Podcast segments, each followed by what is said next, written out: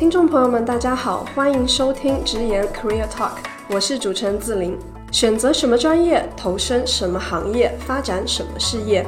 无论走到哪里，似乎都逃不开这些问题。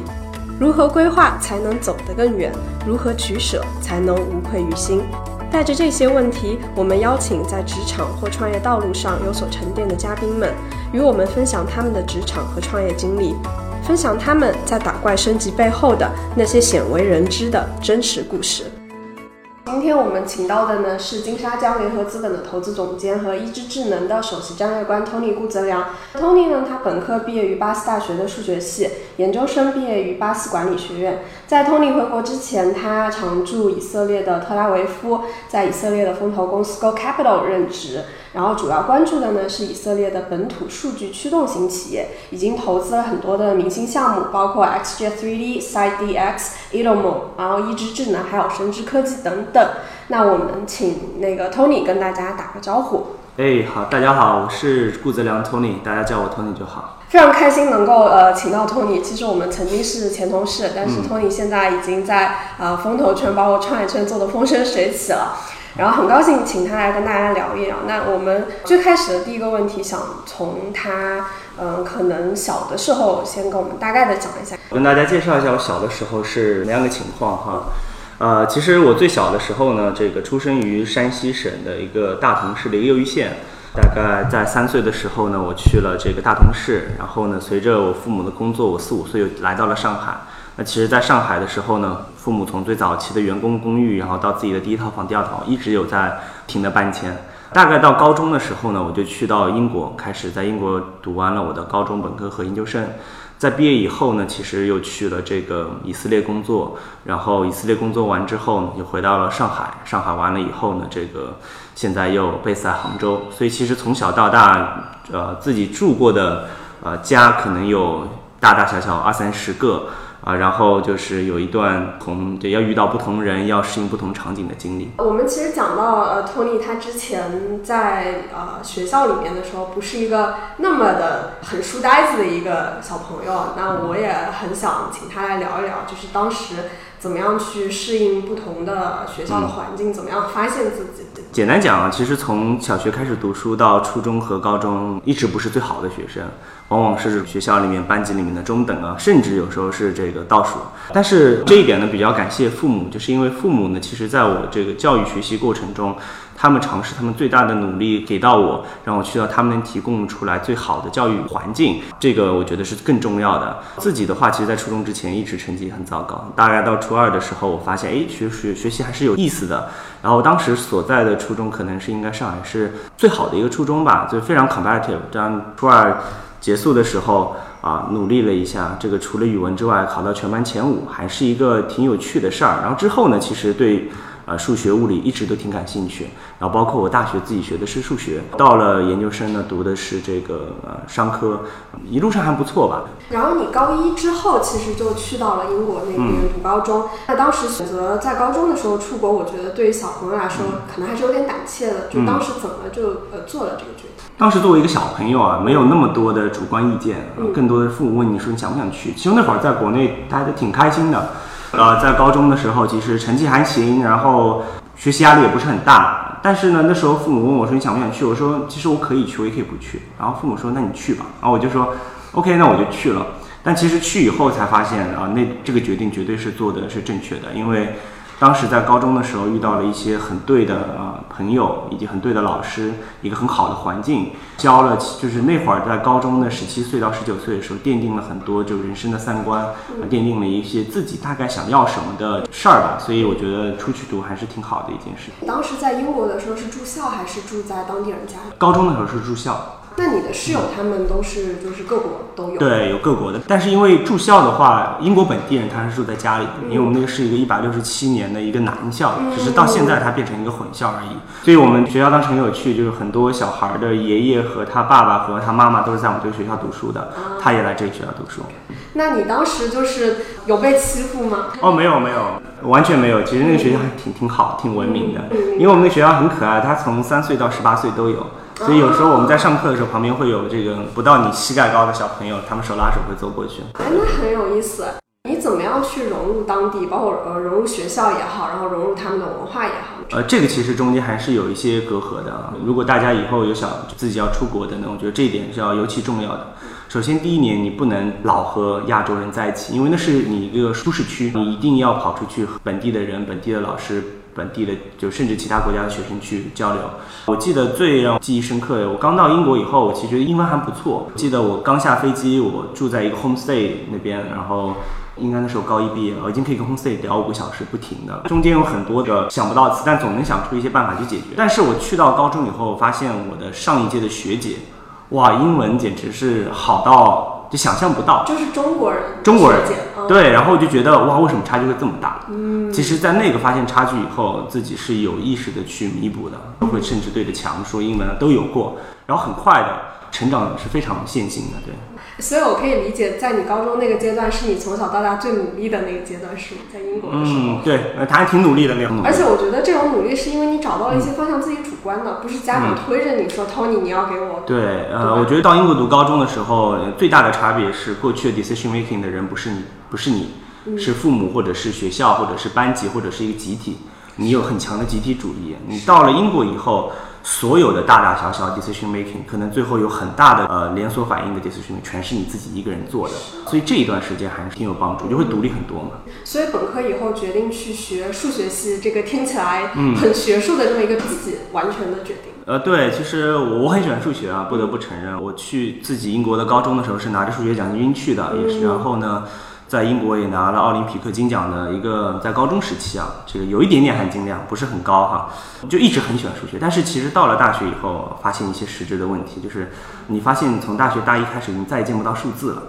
这是一个很恐怖的事情。就是你的数学的考试，你写的全是文字，就是你证明一些非常 basic 的理论等等等等，是哇，那时候才发现原来数学是长这样子。但是啊，这个我觉得，但数学有一个好处吧，就是。锻炼了你快速学习的能力，这件事情在后面的工作中其实还挺受用的。你完全不懂的一个知识点或者知识领域，你需要在两周内把它学会，能用。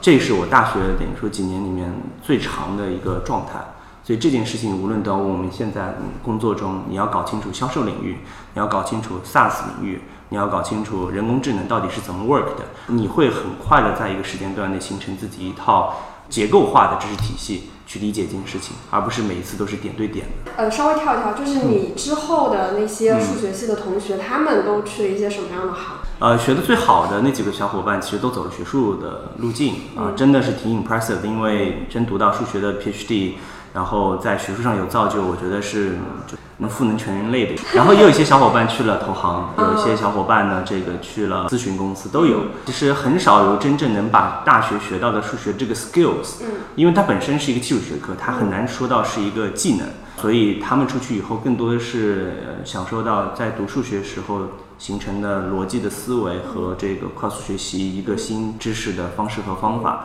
我觉得这些是帮助他们在工作中成长最重要的两个点。能冒昧的问一下，你当时的 GPA 怎么样吗？GPA 我好像有点记不太得了吧，就是能在英国读到研究生。如果它是这样子，就是。最差的叫 third，第二个叫 two two，第三个叫 two one，最好叫 first。那 two one 的话和 first，其实你可以认知中是还不错的学生。你只有达达这两个，你基本才有机会去申请研究生。嗯啊，所以这个还是当时就 tried my best 那种，因为我们学校每年百分之二十的固定淘汰率，还是挺残酷的。哎，你当时在英国读本科的时候，有空去做些什么实习、兼职之类的吗？还是完全？哇，完全没有。读数学当时真的很辛苦，因为他这个三年一共三十门考试。一月份五门，六月份五门，那每五门之前都有两到三个月的所谓的复习和学习的时间，然后那时候基本每天两三个小时的睡觉，对，就是这么一个状态。那有一点点时间去玩个什么社团什么的吗？嗯，那会有。首先，我觉得一个人每天的集中注意力的时间是有限的，那你集中不了注意力，没法好好学习的时候，其实还是玩很多的。其实跟朋友一起健身啊。假期也比较多，假期会出去玩，因为在英国还是去欧洲很方便嘛。所以你健身的习惯是从大学就开始有了？对对。嗯，呃，毕业以后直接读研也是没怎么纠结的一个决定，对吧？工作读研。其实，在读研的时候有两也也有纠结过，就是我当时是两条路都可以走，我可以读数呃数学的研究生和读这个商科的研究生。呃，但是商科其实要比数学 competitive 很多，因为商科是一个相对通用的，任何系的小伙伴如果以后想直接工作的，可能商科是最好的选择。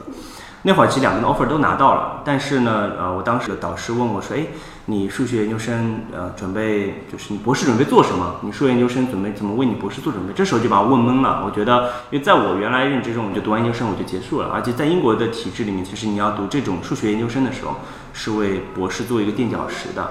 那会儿我就搞清楚了，那我就希望说好，那我就考一个我能考到最好的商学院。当时呃，只想说在英国读商学院，没有想说去其他国家。哎，那时候还真没想过，因为其实中间的，我觉得如果要去，可能就去美国。美国的话，你要准备的东西挺多的，所以我那时候就没有特别想，就在英国读完商学院就结束了。啊，然后我们稍微聊一聊，当时你说你被拒了几次，但是最后还是进去了这段经历吧。OK，因为我申请的商学院叫巴斯管理学院，它的呃，然后我读的也是他们管理学院的管理和这个当时读那个系叫 Entrepreneurship with Management，就是创业与管理。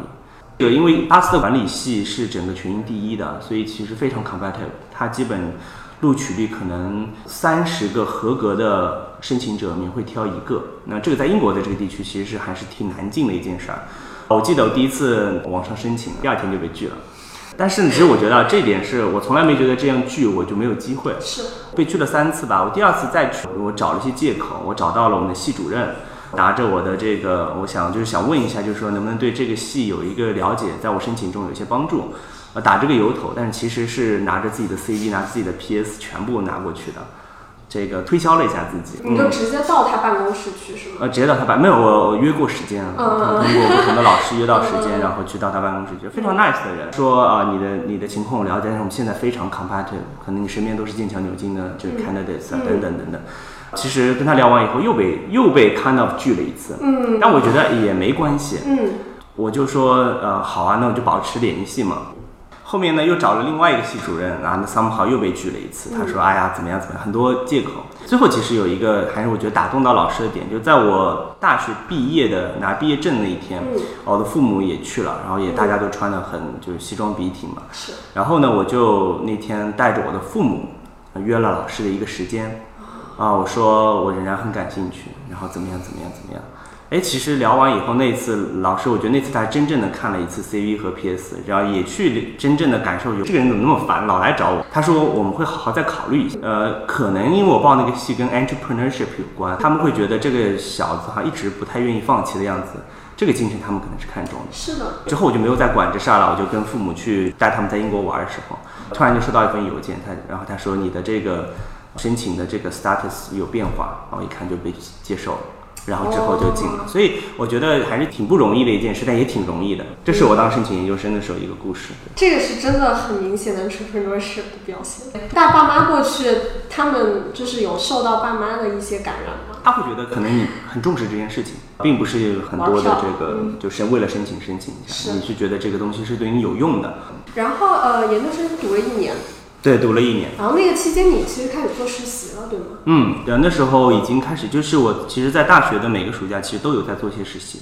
啊，现在回顾那些实习挺水的，那时候就在不同的 VC 里面做实习啊，这个有当时的联创啊，有我第一份工作那台基金啊，都有做过实习。就在巴斯本地实习？没有，都在国内。当时暑假都是回国以后实习。哦，明白。然后当时是这样子，因为这可能也牵扯到我的第一份工作。我第一份工作的时候其实挺独特的，所有人都会问：哎，你为什么会去以色列？你在以色列做什么？其实故事缘由是这样：我在读研究生的时候啊，当时我实习过的一家基金挺不错的，他说。哎，Tony，你我们现在在做一支啊以色列的基金，很 boutique，整个团队不到十个人，有两个以色列的合伙人啊，他们两个非常 impressive，啊，之前在基金做合伙人之前，一位是以色列的这个国家的幕僚长，另外是一个国家的首席发言人，他们 serve 上两任的总理，他们现在跳下来做这个合伙人，帮我们在以色列找很好的 deals，然后说，嗯，作为年轻人可能能学到一些东西。问我有没有兴趣？他们希望有一个足够年轻，然后足够有活力，然后也没有家世的，可以直接扎头到这个特拉维夫的一个年轻人。呃，我说我很有兴趣，但我需要这个能不能给一次机会？我在我没有正式工作之前，我去看一看。啊，那时候其实就在复活节的时候，刚好碰到中国团队去出差，那我们就整个 team 大概七八个人吧，在以色列一起工作了小两周的时间。那两周我记得见了小上百个项目。非常的上 intensive，百个项目，两周时间。呃，小上百个，就是、哦对，非常 intensive。哦 Basically 是就是像你早上九点钟进入自己的办公室，一直会见到晚上六点半，然后晚上还会再见不同的人。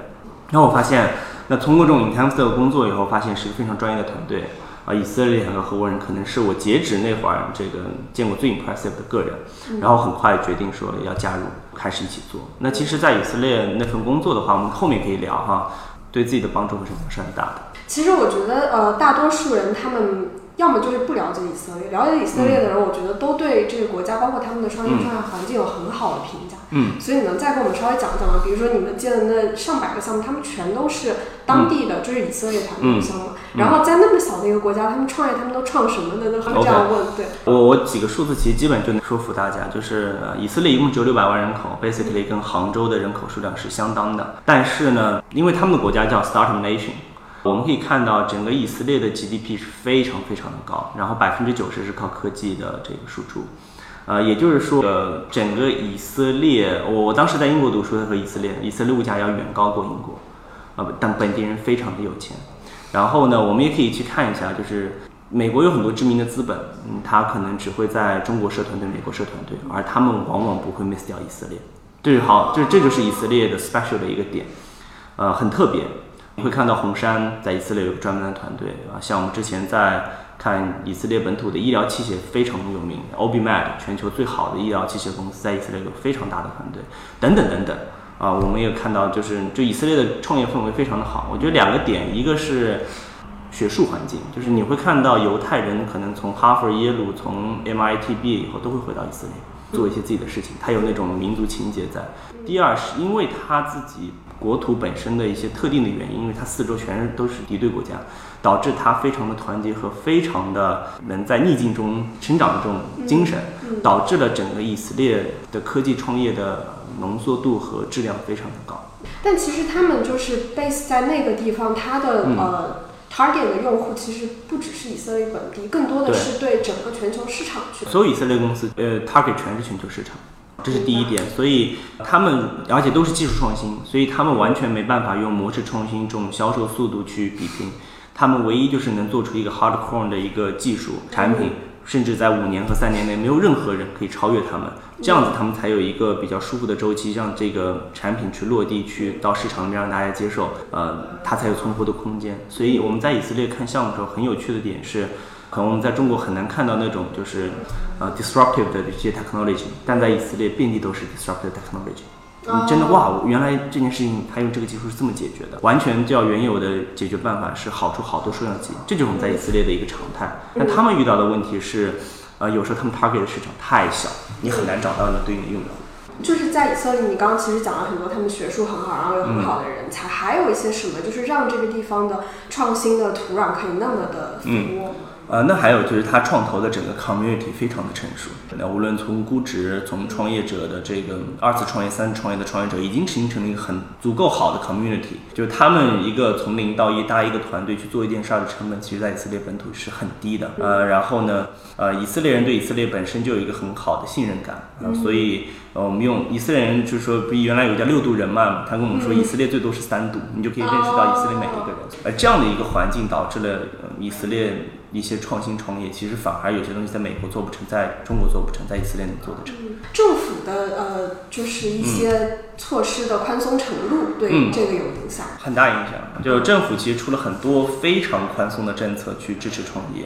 就是他们有一个部门叫 Chief Scientist，所有的创业公司拿着 idea，拿着人就可以去领政府的 funding，但这个是不好通过的。嗯、但一旦通过以后，政府就会无偿的给你钱。那你拿着就行，如果给的太多，他会需要当你公司真的成长到很大的时候，象征性的还回来就可以。这是整个以色列本土的一个气氛。然后，所以资本和创业者走得很近，创业者跟创业者走得很近，然后大家就就很容易做成一些事儿。然后你刚刚说你们两位创始人非常厉害，然后嗯你从他们身上学了很多东西，从创业者身上学了很多东西。还有一些厉害的同事吗？就是让你也会聊。其实因为我之前工作第一支基金，一共加在一起同事也不过十个不到。嗯，那其实除了我在以色列，因为那两位刚才提到在以色列比较 senior 的同事，他们是我在以色列唯一的天天工作在一起的的同事，他们对我的影响是最大的，就是做事方法、negotiate 的方式方法，以及甚至有些我觉得因为走得特别近嘛，这种生活的方式方法，都会对我一个从来没有工作过的人影响是很大的。啊，尤其是啊，就是举个例子啊，之前我跟那位原来是幕僚长的那位。合伙人，我当时问他说：“哎，你因为以色列跟美国走得很近，我问他他在的时候，小布什是总统，说：哎，你 one to one 能小小布什见了多少次？他说 minimum 五十次。然后普普京也是他很好的朋友，呃，所以他会给我带来一些完全不同的视野，是什么样？怎么去定义一个 impressive 的人？怎么去定义他认为是 impressive 的创业者能做成事儿的人？他的视野非常的不一样。然后这个他并且自己也是一个 professor，他在以色列本土一个大学教 negotiation。嗯，所以挺有趣的。然后你在那边工作了大概一年，您说回国是一个什么样的契机？呃，两个契机吧。第一个呢是就是工作上的，我们的那支美以色列的基金投完了，刚投结束，我们基本上投了八个项目，其实八个项目现在投的都很不错，其中有两个完成了以色列二零一八年最大的两笔融资的金额，是我们已投的两个项目。然后呢，回来以后，其实契机是我的以色列合伙人说，你后面想做什么？他说他有很多呃朋友在就 Jewish 嘛，犹太人，在香港是在 JP Morgan 工作，问我你有兴趣去那边工作吗？我当时其实是有的，所以我回国是准备要去香港办工作签去那边工作的。但后面的因原原因是因为我的这个妻子吧，就是那时候我求婚了，发现我的工作签没法把她也带过去一起工作，她也只有探亲签，所以我觉得对这个老婆的这个 sacrifice 太多，所以我就决定最后决定在国内找机会。我们也开通了微博、微信公众号和微信群，想要加入微信群的朋友，请搜索“直言 Career Talk”，也就是播客封面上的文字，关注我们，小助手会告诉你如何入群。所以就是这样的一个契机，其实回了国。嗯，那那回国之后，其实你也。就是没有去香港，去了我之前一家公司，看这个又是什么一个缘分？呃，其实呃，这是自己的一个诉求，因为我我属于大学一毕业就去了 VC，就开始见创始人，就是开始判断赛道，判断这个公司好与坏。其实给了一个很好的 overview，就是你从全球视野，从等等等等等等，很棒。但是其实我觉得这件事情很快会碰到瓶颈，你会自己在不同的方法论里面去。否定自己或者肯定自己，我觉得这不是一个对的方式方法，啊，因为 VC 就是我在做的就是风险投资机构，它本身是一个服务于优秀创业者的一个服务机构，无论是对接资金、对接资源，还是等等等等，啊，那我觉得其实我必须要有一段时间在企业里面经历过才行。所以那会儿回国以后，就问了一些朋友，我说我现在有三个月的完全 free 的时间，你身边有没有好的企业，最好早一点，不要已经很成规模的，啊，推荐给我，我可以免费干。然后当时就问那个朋友，他就说：“哎，我现在认识到一家公司叫特赞，红杉刚投完 A 轮，然后创始人范林是个很牛的人，你愿不愿意去见一下？”那之后就很自然的，我就约了面试，可能约完面试的第二天，我已经在特赞开始工作了，开始去感受一个创业公司不同部门到底是干什么。原来其实这个东西在我面前是很 vivid 看不清的，我只知道销售部门负责把东西卖出去，啊，营销部门负责把我们公司是什么、产品什么说给大众听。然后技术部门负责做啊，那其实你到公司以后发现，部门之间的协同协作，以及如何把优秀的人才吸引进来，如何把我们品牌传播出去，有非常多的门道，也要非常多懂不同领域的小伙伴去做，才能把这些事情做成，就感觉还是很差异很大。然后你当时在特赞其实是参与了一个算是从零到一的一个项目，做人工智能实验室，对吧？嗯，能不能给我们稍微讲一讲你们当时都做了一些什么？去人工智能实验室是这样，当时的就特赞的创始人说：“哎，我如果三个月把你放到某一个部门去体验，其实你也体验不到什么。”然后他说：“我现在有个从零到一的事儿，叫他跟特赞跟同济大学做了一个人工智能与设计的实验室，想去研究一下人工智能对设计领域的一些 impact 是什么，以及未来有哪些可展望的东西，现在已经有哪些做过的事儿。我觉得这件事很有意思，因为呃，过去我做的所谓的行业研究其实非常表层的，更多是把一些 fact。”抽出来，提炼出一些一眼可见的规律，然后从这些规律里面可能找到一些自己应该 target 的领域和趋势。而这个 research 是不一样的，这个其实从底往上看的，从原有的历史，然后再到现有的，我们有哪些公司用哪些方式方法做了哪些人工智能设计结合。再通过这些，再加上一些我们自己总结出来的一些新的方法论和维度，举例子脑机笔啊等等的，我们去判断出未来这个行业应该怎么走。而且我觉得这个话题当时还是挺有挑战的，因为设计我们常常认为它是个非标的东西，而人工智能所代替的，往往第一步是要你要数据化、标准化以后，我们再谈智能化，因为机器得读得懂你输入的东西是什么，而设计往往读不懂。所以我当时的契机是这个，然后就进去做了。做了以后呢，也遇到一群挺有趣的小伙伴啊，包括这个之前大家的同事，像夏颖啊、Roger 等等啊，引擎。然后大家一起做了一件很有趣的事情。最后这份报告在阿里的这个应该是二零一七年的 U K 大会上面做了当作为当时的主题发布了一个多小时啊。其实那会儿发布心情还是挺激动的，像因为我你能看到下面设计师对这个 topic 的感兴趣程度，以及后续其实大家做了一些 survey，也对这些设计师，因为服务于他们嘛，其实我觉得这件事很有价值。然后也帮助自己很系统的梳理了一下人工智能到底是一样什么样的东西。这个其实，在后期我在做，就是在看人工智能项目和投资的时候，呃，有很大的帮助。包括我现在投的，在金沙江里投的两个公司，其实都是人工智能领域的公司，跟原来的一些东西还是有帮助。其实一点一点串的还蛮清晰的。嗯。但是后来你三个月，呃，其实做了五个月，对不对？嗯。然后做了五个月之后，肯定还是要找一份 full time 的工作嘛。然后当时是怎么打算？一直就怎么到了现在？首先呢，在特赞待完以后，我仍然想，就是仍然希望回到 VC 的这个呃 community 里面，而且国内的 VC 市场和环境我是完全陌生的。我自己对 VC 的定义是一个，就是风险投资定义是一个二八原则极度明确的公司，因为市场上好的创业者真的是凤毛麟角，而能跟他打成一片的基金也是非常有限的小数量级。所以我希望，如果我想在基金里面继续做有价值的事情，我必须要挤到相对比较优秀的基金里面去。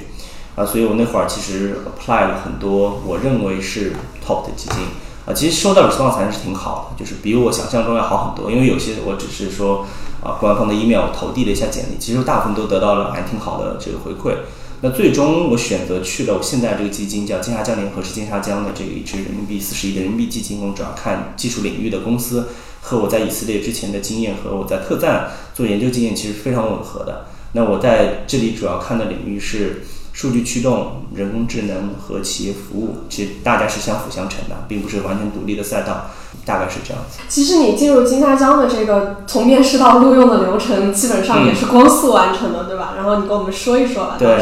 其实那会儿呢，呃，我觉得面试本身是个双重选择的一个过程，并不是只有企业主作为特别强势方。呃，尤其在我申请的职位是一个挺个性化的职位，并不标准化，因为呃去的小伙伴绝大部分还比较优秀的。那大家更多的是在谈一些你对未来的看法和你现在已经做过的事儿。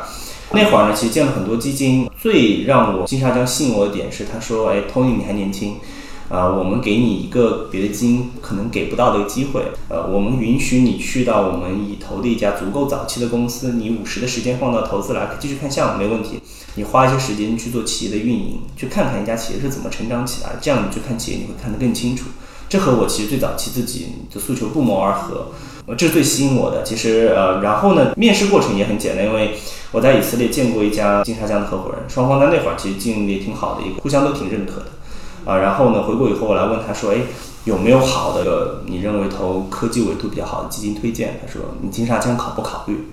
我说考虑。然后其实很快的就一起见了这个金沙江的这个这个人民币的老大。然后其实我们聊了三分钟以后。啊，第四分钟他已经告诉我说，投你加入以后，你我们一起做什么啊？所以就特别顺利。嗯，但我觉得原因是我觉得你熟人推荐嘛，然后再加上这个过去履历，其实大家还是挺感兴趣的。这是我当时就是从找工作到定下来的一个过程。对。然后我们呃听众里面可能有比较多都是比较稚嫩的学生或者刚毕业，他们对 VC 行业其实没有那么了解。你跟我们说一说典型你们 VC 的一天都是怎么工作的？好。高度自由化，basically 你可以一个月不在公司出现，啊，大家都是常态，啊，但是越是这种高度自由化的工作，你自己对自己的要求会非常的高，所以就是六点起来和凌晨两点回到家是常态。像我现在，我昨天就是凌晨两点刚到的杭州，我也是六点钟起来去见的第一个客户，就打车开始去见第一个客户，这个就是一个 VC 的特别常态，你既辛苦但又很幸福。幸福的点是因为。你每天工作的所有的人都可能是这个社会里面最有激情和最聪明的那一批人，啊，就不同创业公司的这个创始人啊，CTO、C、CFO、CEO 等等啊，然后你跟他们聊的是他们毕生最擅长的在做的那件事情，其实对你自己是一个大脑上就是非常高要求的一件事情。他们很聪明，他们在聊他们最擅长的事情，但你要跟他们保持在一个频道去探讨一些从战略上、从呃赛道上、从这个融资节奏上、从产品方向上，再从人员团队上所有这种维度的呃问题和对答。因为其实就像面试一样，好的公司挑基金也跟也是个双向选择，并不是说基金就是一定主动方。好公司往往不缺钱，他缺的是比较懂他生意的，并且能给他带来帮助的投资人。所以一天可能会见五家创业公司的 CEO，那其实是一个脑力非常消耗大的一件事儿，而且往往是会与会之间，我们一般会隔半个小时到一个小时的路上的时间，往往就是开完会以后，你打开手机，四十五条微信，然后你要在路上把这些事情解决完，下一个四十五条微信，下一次，就是大概只是一个天天的工作流程。因为你们要见那么多领域，就是各行各业的聪明人，然后跟他们聊，就心里会有那种比较怵的时候嘛。因为他们是最懂自己的，然后你包括问问题也好，跟他们聊也好，怎么样去克服那种就是怵的心态？怵的心态，我觉得每个刚入行的小伙伴必须会有，这很正常。呃，但你很快会 overcome 这个怵的，因为举例子，我刚开始你肯定是跟着一些合伙人，跟着一些比你 senior 同事一起去见。啊，你开始听一下大家到底是怎么聊的，为什么会聊这个？你会去问问题，逐渐的一段时间学习以后，你会尝试独立的去见一些公司。呃，独立的时候那一段时候肯定有 comfortable 的时候，但是你会 overcome 这些事情，慢慢的、慢慢的、慢慢的，就像我之表之前去英国英文说的不好一样，你也得 overcome 这件事。当你一旦 overcome 不了了以后，那你肯定英文永远说的很一般了。就所以这就是一个过程，很快的。我觉得学习快的小伙伴一年内是可以做到的。那从你刚开始加入金沙江到现在，你自己的身体有觉得吃不消吗？还是一直都鸡血满满？但是我觉得做这份工作一定是体力优先，脑力往后放的。发现自己不适合的，我觉得百分之七十是发现体力跟不上。因为我觉得这个特别直接，就是辛苦程度嘛。我觉得年轻人拼很正常，但这个拼真的是对体力要求是不低的。所以保持一个长期良好的生活状态跟习惯。然后让你可以长期的这个保持精力跟活力，呃，对这个就对我自己现就对 VC 这份工作还是挺重要的一件事情。然后其实呃，因为你进的这个 position 比较特别，那做一段时间以后，你会把更多的时间放在一支这边了，然后也做首席战略官。那跟我们讲一讲你的工作内容在一支是怎么样的？我最早期的时候呢，就是一直是我们已投的一个项目，然后一直投资它的时候是天使轮 base，它没有任何东西，只有几个。就创始人再加几个浙江大学做 NLP 的这个 PhD，啊，他们也不知道该做什么，用技术去做什么，所以对我来说是一个完美的去体验并且帮助他们的一个试验田吧，算是。所以呃，从最早期我可能是五十五十的精力，五十在金沙江继续看一些自己维度的项目，另外五十精力会陪伴一支，然后去我们早期其实很简单，我们要定我们要做什么，以及我们要确定我们有什么。再到现在，我们已经公司一百多号人，产品销售啊，我们的 revenue 已经百万级别每个月了的时候，我们在就是已经一路经历过来。我可以解释一下，从最早期的时候呢，基本上就是我再加几个博士，不断的去拜访我的身边的熟人，当然是有针对性，因为我们是一家做语义理解的公司，我们大概知道语义理解在哪些行业里面是可能有落地场景的。举例子，因为语义理解它分析的是文本，所以我们找的是那些。文本相对结构化明确的一些场景，举例子法律，举例子文章的自动生成啊等等相关的，然后我们会去见一些对应的行业里面的人和对应的可能也是我 VC 的好朋友，给我们一些建议，然后我们逐渐的确定下来我们要做的事情，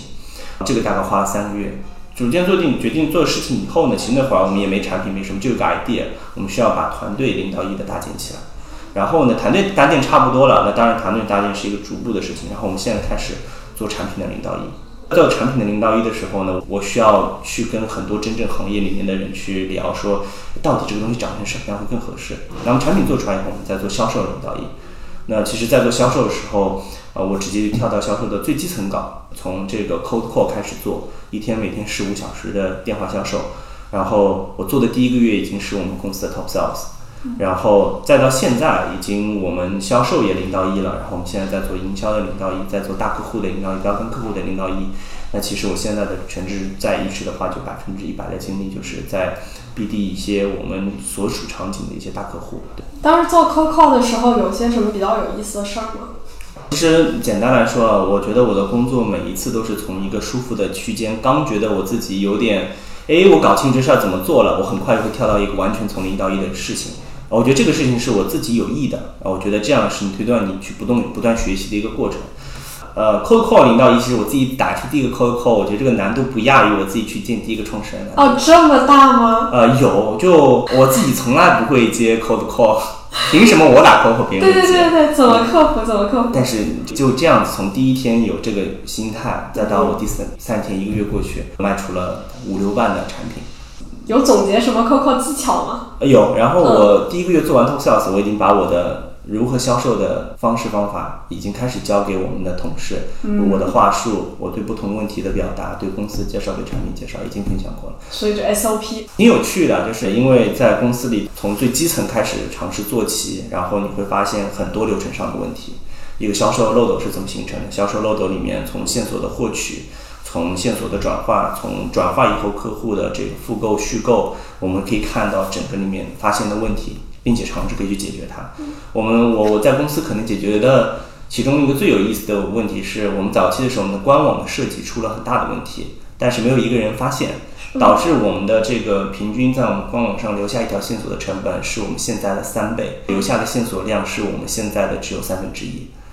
然后，并且这个投放期里面有很多的 know how 嘛。方便说一下是什么样的问题导致了这样的数据的结果？我们是这样子，就是最早期的时候呢，我们做了一个一支的主要的官网，里面介绍我们 NLP，介绍我们团队。但是产品官网是藏在官网里面的产品栏的，但是用户不太 care 你买了关键词，用户其实不太 care 你这个公司长什么样，他想看看产品功能对我有什么用，就光这一个点。然后我们要把公司的主页重新做，要把两个东西融合在一起。你既能说我们团队还不错。啊，有融资金额，有背书，然后你要把我们的产品给用户，从用户角度把官网重新做了一遍，然后我又找了我们呃这个，因为百度投放其实是一个很适合机器做的事儿，我交给了我们之前见过一家很优秀的创业公司，投放交给他们，然后我们现在的这个平均一个有效线索的获客从原来的一百好几吧，现在降到几十块钱，然后并且每天的线索量涨了原来的六倍，就是我们只销售的同时也有原来六倍的。客户量去 contact，嗯，呃，这个对我们帮助是非常的大。哎，那你当时是观察数据发现的呢，还是调研客户发现的呢？就是这个问题。这个很简单，因为我我开始做 sales 以后，我自己会模拟我自己是个用户是如何触达到我。发现从关键词的搜索到直接触达到我们，哇，每一个环节全都是问题。啊，我就带着团队，就里面包括了设计团队，因为他要做官网设计。包括了投放的小伙伴，包括了销售的同学，要把大家拉在一起，把这件事情落地。大概整个周期有多久？两个月吧，其实不短，嗯，不短。但是我觉得解决了一个很核心的一个问题。对对，呃，我觉得解决的不够 professional，因为我自己不是做 marketing 的，但是呃，解决的足够及时。因为我们那会儿在没有解决这个问题之前，我们投了十一万的广告，换了十一万的 revenue，是很糟糕的事情。是啊，就是如果看 SaaS 模式之前是，对对对对，因为你们有 to C 嘛。哎，那其实我看之前你发一些朋友圈的照片，然后你们整个团队就大家非常年轻，就九五后也有蛮多了，对吧？对对对。你怎么样去看待这样的团队？包括你们的文化也好，怎么样培养他们，怎么样管理他们？有些什么小故事？